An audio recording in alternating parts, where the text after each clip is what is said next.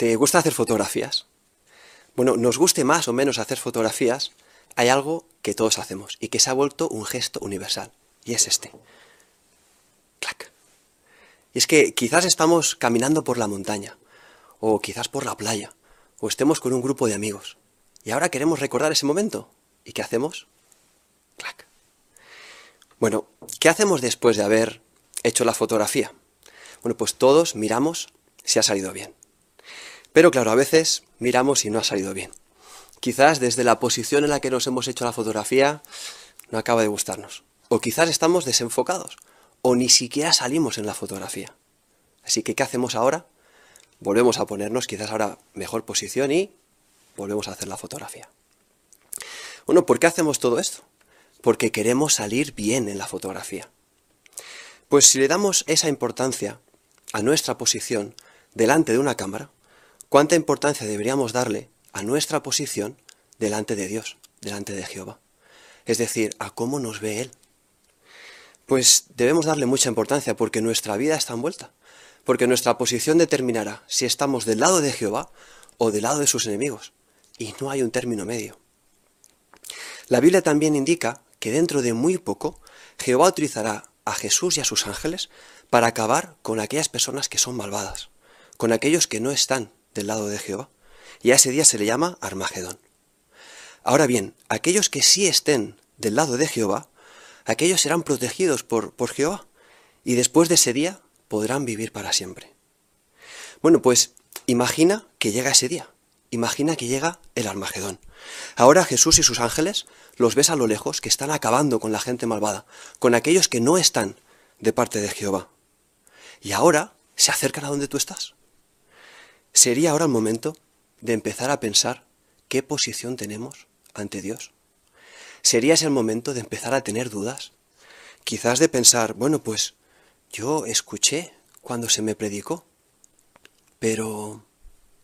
O quizás me bauticé, pero... Bueno, ¿verdad que no es el mejor momento para tener dudas? No lo sería. Por eso queremos analizar nuestra posición ahora. Y este discurso nos va a ayudar de dos maneras.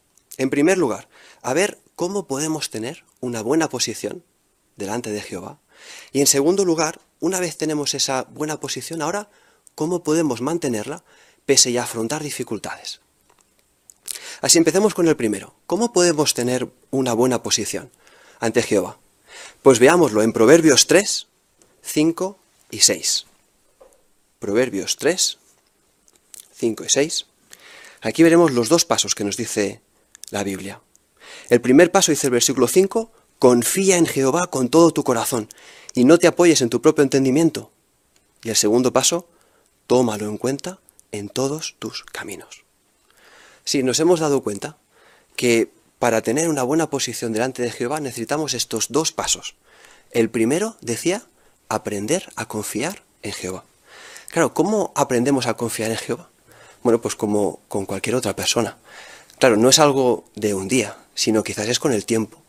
Vamos conociendo a la persona, vamos viendo sus cualidades, y cuando pasa el tiempo y vemos que podemos confiar en esa persona que no nos falla, pues ahora ya lo confiamos en ella absolutamente. Lo mismo pasa con Jehová. Claro, la confianza no es en el primer día, necesitamos tiempo. Y cuando lo vamos conociendo, vamos viendo sus cualidades.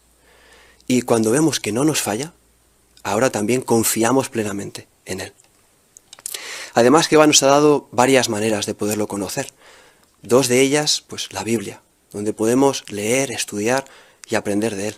Y por otro lado, la oración, que nos permite comunicarnos con Él. Pues bien, una vez ya tenemos esa confianza con Jehová, ahora el segundo paso que dice proverbio, dice, ahora lo tomamos en cuenta en todos nuestros caminos. Es decir, que lo tomamos en cuenta en todas nuestras decisiones. Claro, cuando para tomarlo en cuenta en las decisiones, tenemos que pensar antes de decidir, bueno, ¿le gustará esto a Jehová? Y ahora mirar en la Biblia para ver cuál es la opinión de Jehová. Cuando confiamos en Jehová y lo tomamos en cuenta en todas nuestras decisiones, ahora podemos decir que tenemos esa buena posición delante de Él. Pero claro, ¿es fácil mantener esa buena posición? Pues no, porque todos afrontamos muchas dificultades.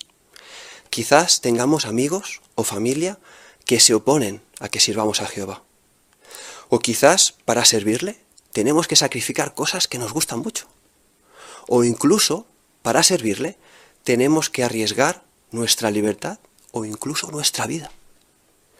Bueno, pero no estamos solos. Jehová nos ha dado el ejemplo de siervos fieles del pasado que nos pueden ayudar a ver cómo ellos pudieron mantener esa buena posición todo y afrontar dificultades. Veremos algunos ejemplos y veremos cómo ellos pusieron en práctica estos dos pasos del proverbio. Aprendieron a confiar en Jehová y lo tomaron en cuenta en sus decisiones. Así que veamos ahora el primer ejemplo. ¿Cómo podemos mantener una buena posición delante de Jehová si estamos sirviendo solos, quizás en la familia? O quizás incluso alguien se opone a que le sirvamos. Bueno, pues veamos el ejemplo de Abel, el cuarto ser humano. ¿Cuáles eran sus circunstancias? Pues bien, sus padres, Adán y Eva, se habían rebelado contra Jehová, lo habían abandonado y habían perdido la perfección. Además habían demostrado ser egoístas, porque al tomar esa decisión no pensaron en sus hijos, en su futuro.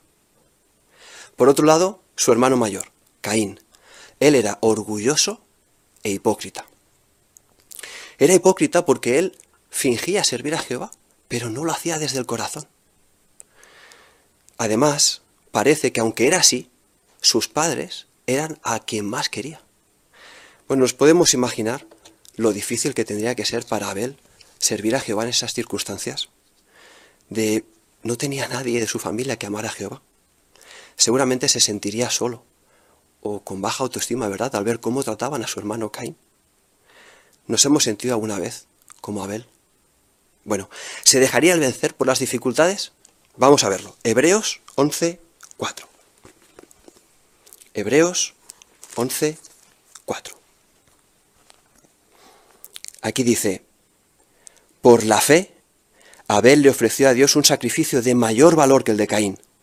Por medio de esa fe, recibió testimonio de que era justo, pues Dios aprobó sus ofrendas, y aunque murió, todavía habla por medio de su fe. Sí, como hemos podido ver aquí, Caín, eh, Abel, perdón, no se centró en, en obtener la aprobación de su familia por encima de todo, ni tampoco se dejó influenciar por lo que le dijera su hermano Caín. Más bien él se centró en tener una buena posición ante Jehová. Y vemos que lo consiguió porque el texto dice que se le llamó justo. Pero claro, ¿cómo lo consiguió? Bueno, habéis visto que el texto menciona esos dos pasos que hemos visto en Proverbios. ¿Sí? ¿Recordáis? El primero era aprender a confiar en Jehová. ¿Y qué dice el versículo 4? Empieza diciendo por la fe. ¿Y qué es la fe? La fe es la confianza plena en algo o en alguien. Es una confianza tal que incluso podemos creer cosas que no se ven. Pero claro, porque tenemos pruebas sólidas para ello. Bueno, para ilustrarlo, pensemos en la gravedad. La gravedad no la vemos, pero confiamos en ella, en que funciona, ¿verdad? Bueno, ¿alguna vez os ha pasado de tener el móvil en las manos y de repente se os escapa? Y ahora, mientras está cayendo, os ponéis a pensar, hmm, a ver si la gravedad va a funcionar hoy o no. ¿Verdad que no? Tenemos confianza absoluta en la gravedad. En lo que le pase al móvil, no tanta, pero en la gravedad, confianza absoluta. Pues bien, Abel tenía esa confianza en Jehová. Claro, ¿qué hizo Abel para tener esa confianza en Jehová? Pues bien, eh, cuando Abel hizo el sacrificio que hemos visto en el texto, él tendría unos 100 años de edad. Así que la fe no había sido algo de un solo día, sino que la había ganado con el tiempo. Pero claro, siendo que él estaba solo, ¿cómo consiguió esa fe? Pues seguramente de tres maneras. Él meditaría en la creación. Y es que Abel vivía rodeado de naturaleza.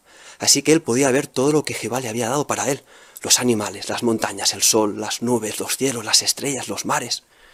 Él podría ver cómo el Creador le quería, su sabiduría, su poder. Así que con la creación pudo ver las cualidades de Jehová. Por otro lado, meditaría en asuntos espirituales, en promesas. Y es que Jehová le había dicho a Adán y Eva cuáles serían las consecuencias al pecar, que la tierra sería difícil de cultivar, y Abel vería que por todos los lados había cardos y espinos. También que Eva tendría dolores de parto, que tendría un sentimiento desequilibrado por su esposo, por Adán, y que ya no serían jóvenes eternamente, sino que envejecerían. Abel vio todo esto. Claro, Abel vio que todo lo que Jehová había dicho se había cumplido. Y eso le ayudó a tener confianza en él, a tener fe, fe en cosas que no veía, como era la promesa que había hecho Jehová, de que una descendencia, alguien, arreglaría la situación que habían provocado sus padres. En tercer lugar, meditaría en el ejemplo de siervos fieles. Pero ¿qué ejemplos fieles? ¿Qué ejemplo de siervos fieles si él era el cuarto ser humano y estaba solo? Pues bien, Jehová había mandado a dos querubines, que son dos ángeles de alto rango, a guardar la entrada del jardín de Edén para que nadie pudiera pasar. Así que Abel vería que estos dos ángeles estarían allí día y noche, semana tras semana, año tras año, durante muchísimo tiempo. Vería que ellos serían leales y obedientes. Así que de estas tres maneras, Abel consiguió conocer a Jehová, confiar en él, tener fe. Y eso hizo que llegara a amar a Jehová por encima de cualquiera. Bueno, como Abel, servir a Jehová sin tener la familia de nuestro lado no es nada fácil. Quizás nos sintamos como él, solos o de poco valor. Por eso necesitamos estar seguros de que vale la pena servirle. Claro, para eso tenemos que conocer a Jehová, para poder llegar a confiar en Él. Podemos hacer lo mismo que Abel. Podemos meditar en la creación y ver las cualidades de Jehová y ver que el Creador nos ha dado muchísimas cosas para nosotros, que nos quiere. Y eso nos puede ayudar a sobrellevar esos sentimientos que podamos tener de, de poca valía o que nos vemos solos. También podemos meditar en asuntos espirituales, en las promesas de Jehová, porque veremos que Jehová no ha fallado, que no falla, y que podemos tener fe en lo que Él ha prometido, en cosas que no vemos, como que en el futuro podremos vivir en una tierra paradisíaca, de manera eterna. Y también podemos disfrutar de estar con otros siervos fieles. Claro, Abel no pudo disfrutar de otros humanos que fueran fieles, pero nosotros sí. Nosotros tenemos a los hermanos y las hermanas de la congregación. Podemos disfrutar de estar con ellos, preguntarles qué pruebas han pasado, cómo Jehová les ha ayudado. Pues eso seguro que nos ayudará a conocer más a Jehová. Bueno, siguiendo con el relato de Abel, una vez él tuvo ya esa confianza en Jehová, ahora dio el segundo paso de Proverbios.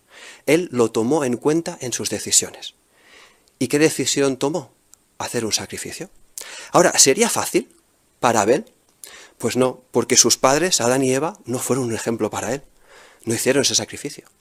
En cambio, Caín, sí, Caín sí hizo un sacrificio, pero, como no lo hizo del corazón, no agradó a Jehová. En cambio, Abel dedicó tiempo a pensar, a ver, ¿qué sacrificio puedo hacer a Jehová que le guste?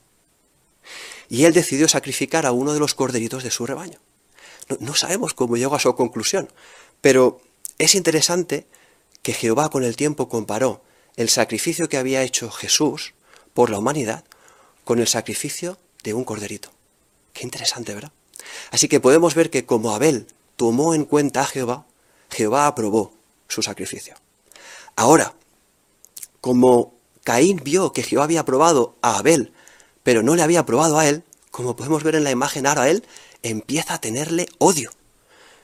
¿Verdad que sería difícil para Abel servir a Jehová en medio de esas circunstancias? ¿Pero valió la pena? Bueno, Jehová lo consideró justo y un ejemplo de fe para toda la humanidad. Además, aunque falleció, Jehová lo tiene en su memoria y lo resucitará en el paraíso. En nuestro caso, si servimos a Jehová solos en nuestra familia, o si quizás alguien de nuestra familia se opone a que le sirvamos, pues claro, tomarle en cuenta en nuestras decisiones quizás no sea fácil. Quizás no sea fácil seguir estudiando, llegar a bautizarnos, o ir a las reuniones, predicar. Será difícil. Pero si hemos hecho el primer paso y conocemos bien a Jehová y tenemos confianza en Él, veremos que vale la pena servirle.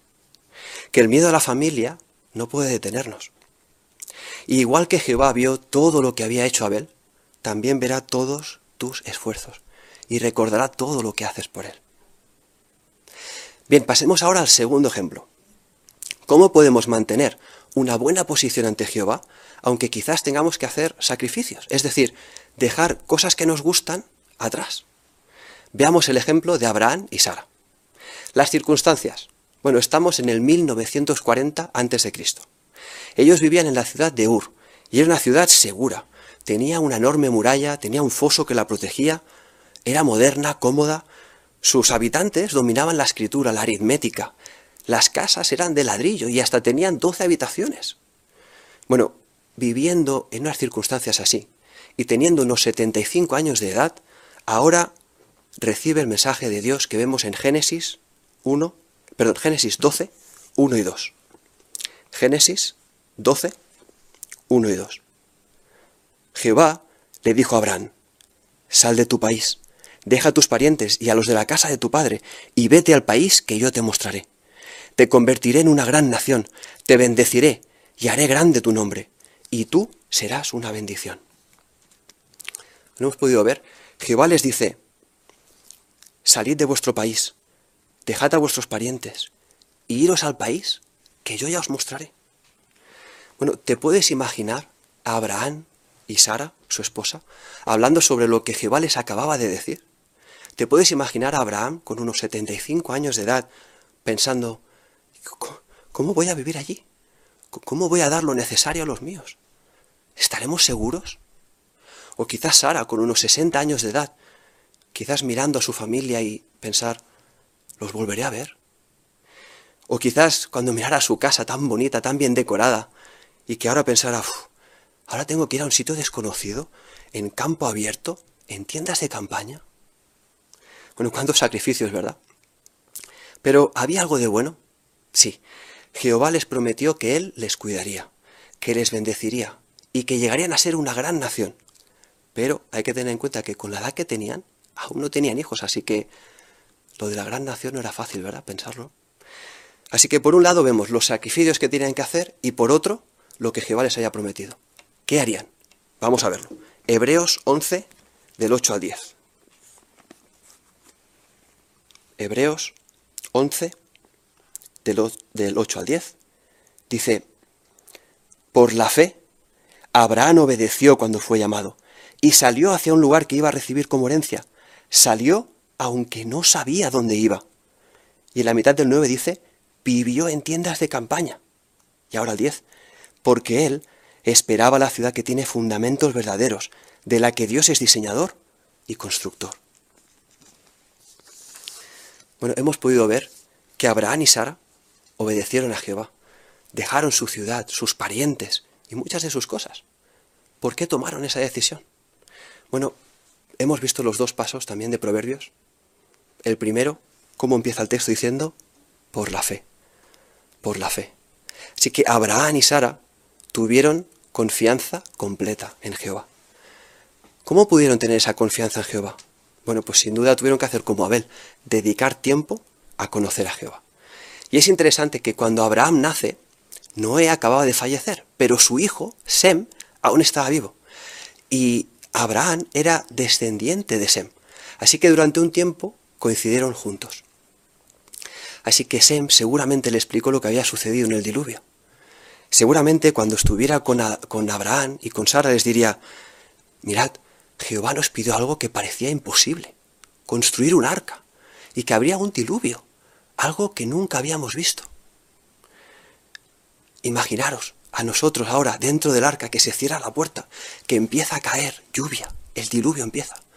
¿Cómo pensábamos que y habíamos visto que Jehová estaba cumpliendo con todo lo que había dicho?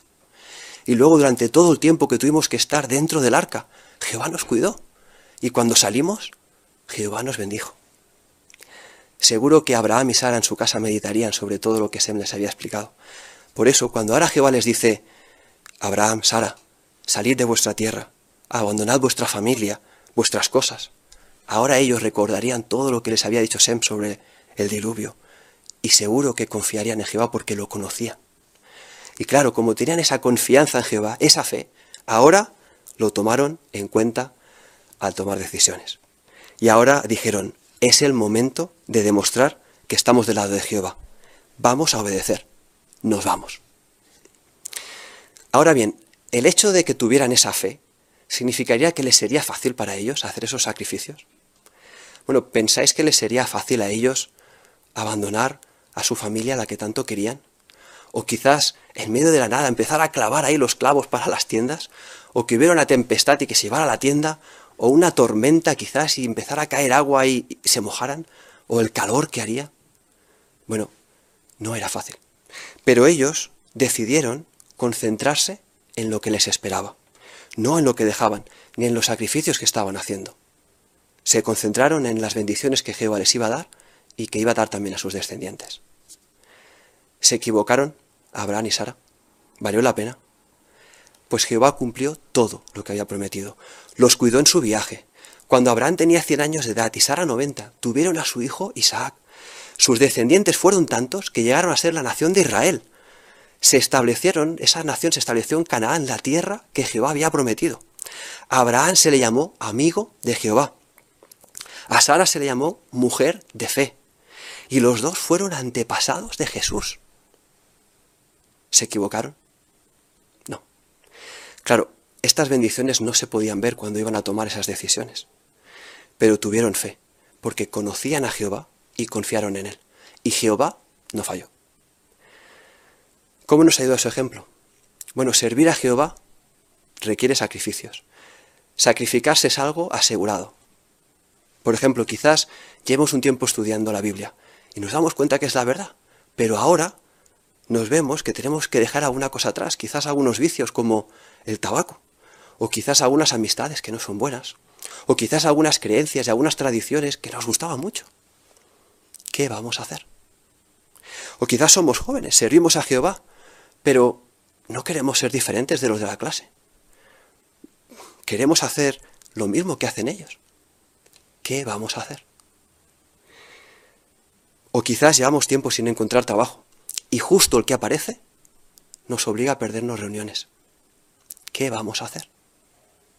O quizás queremos ser precursores, o ir a un sitio donde hay más necesidad, o ir a la escuela de evangelizadores, a Beter, a la construcción. Y eso significa sacrificios. ¿Qué vamos a hacer?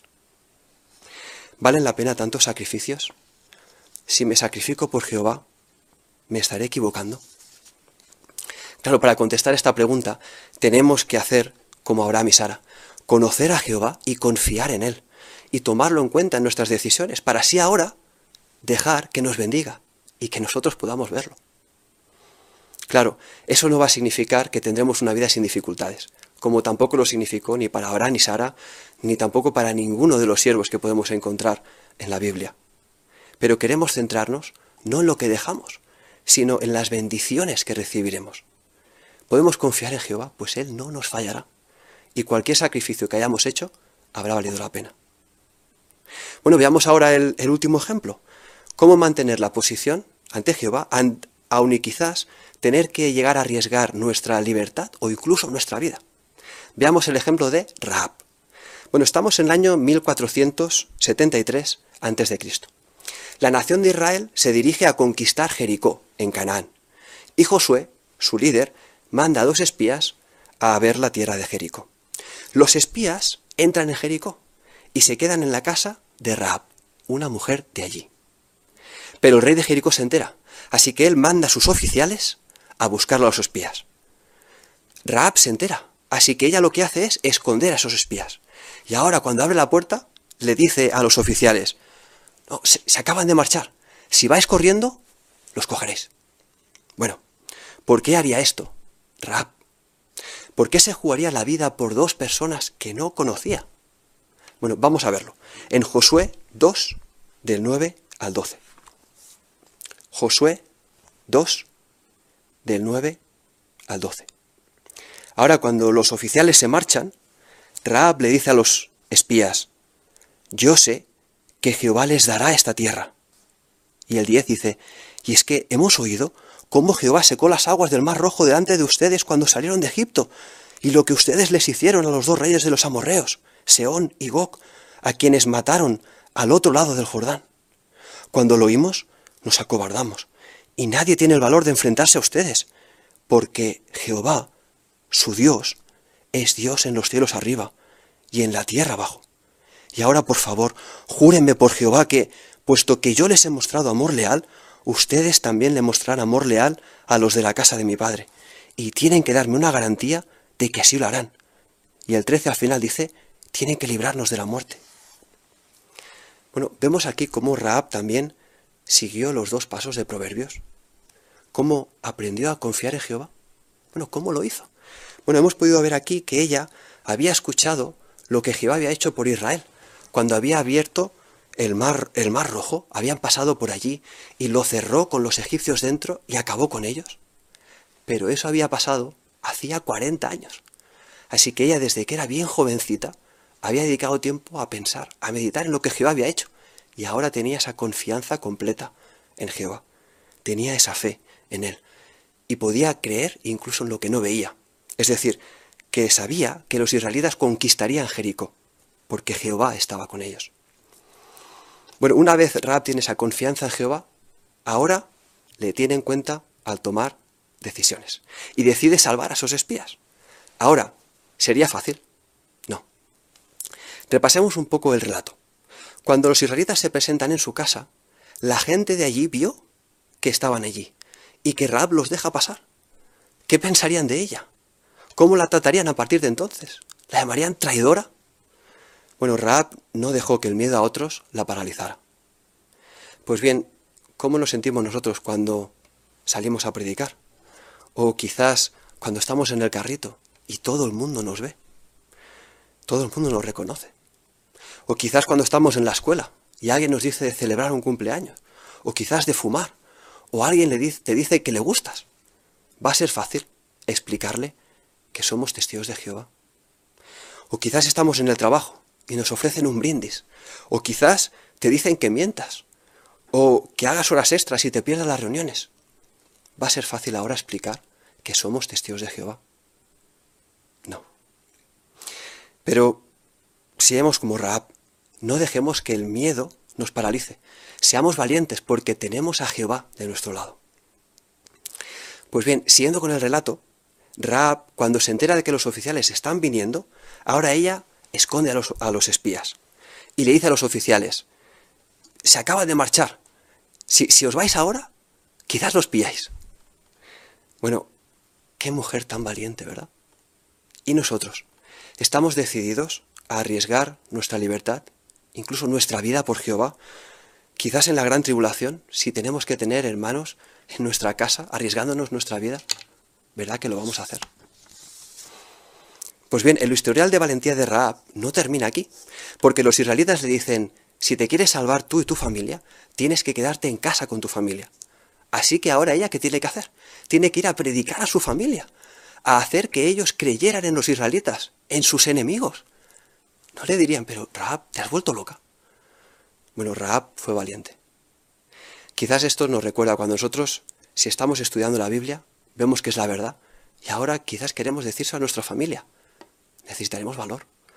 O quizás el tipo de predicación que estamos haciendo ahora, sobre todo predicando a nuestros amigos, a nuestros conocidos, a nuestra familia requiere valor. Pero como Raab seremos valientes porque amamos a nuestra familia y queremos que se salven. Pues bien, ahora siguiendo con el relato, Raab recibe unas instrucciones de los israelitas para salvarse. Le dicen, tienes que colgar un cordón rojo por la ventana. ¿Un cordón rojo? ¿Eso me va a salvar? Bueno, por muy rara que parecía esa instrucción, Raab obedeció. Quizás en los últimos días nosotros también recibamos instrucciones que no entendamos, pero queremos ser obedientes. finalmente, o si podéis imaginar a Raab dentro de casa con su familia y ahora escucha a los israelitas alzar la voz, se mueve todo y ahora caen todas las murallas donde ella vivía, menos la parte de la muralla donde ella vivía. Bueno, ¿tendría dudas de si habría valido la pena? ¿De que había sido Jehová quien la había salvado? No. Raab salvó su vida, la de su familia, llegó a vivir con el pueblo de Dios, fue ascendiente de Jesús. Claro, todo eso no se podía ver, pero gracias a confiar en Jehová y a tomarlo en cuenta, Jehová nunca le falló. Pues como Raab, nosotros también queremos conocer a Jehová para ser valientes y para tampoco veremos que Jehová no nos va a fallar. Bueno, ¿qué hemos aprendido estos tres ejemplos? Que mantenerse del lado de Jehová no es fácil, pero es lo mejor. Todos ellos aprendieron a confiar en Jehová pues dedicaron tiempo a conocerlo, y eso hizo que estuvieran seguros de que tenían que tomarlo en cuenta en sus decisiones, y Jehová nunca les falló. ¿Qué hay de nosotros? Bueno, necesitamos autoexaminarnos para ver si de verdad tenemos esa buena posición ante Jehová. ¿Y por qué hacer esto? Porque a veces podríamos pensar que somos lo que no somos. Y esto me recuerda a cuando yo era pequeñito a mi perrito Rocky. Y es que, ¿sabéis qué le pasó? Bueno, cuando lo sacábamos a pasear a la calle, pues claro, los demás perros venían a olerle. Pues él se pegaba unos sustos, empezaba y nos miraba como diciendo, pero, pero, ¿qué están haciendo? ¿Qué están haciendo? Claro, cuando lo llevamos al veterinario, el veterinario nos dijo que como desde bien pequeñito, casi recién nacido, había estado en casa con nosotros y durante mucho tiempo no había salido, no había estado con otros perros, pues él se pensaba que era una persona. Bueno, a veces podríamos pensar que por ir a las reuniones, por estar con nuestros hermanos, solo por eso ya tenemos una buena posición ante Jehová y que somos buenos cristianos. Y quizás no ver que tenemos cosas que cambiar, cosas que mejorar. Pero me alegra deciros que a diferencia de mi perrito, nosotros sí podemos cambiar.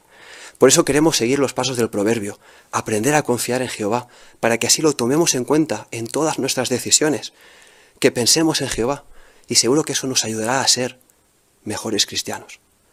Y aunque quizás nuestros amigos, nuestra familia se opongan, o quizás aunque tengamos que hacer sacrificios, o aunque afrontemos situaciones que quizás nos den miedo, escogeremos ponernos del lado de Jehová. ¿Porque es lo más fácil? No, porque es lo mejor. Como vimos al principio, el Armagedón está cada vez más cerca. Por eso, actuemos ahora para ganarnos la aprobación de Jehová y así poder disfrutar de todas las bendiciones que Jehová nos tiene para el futuro.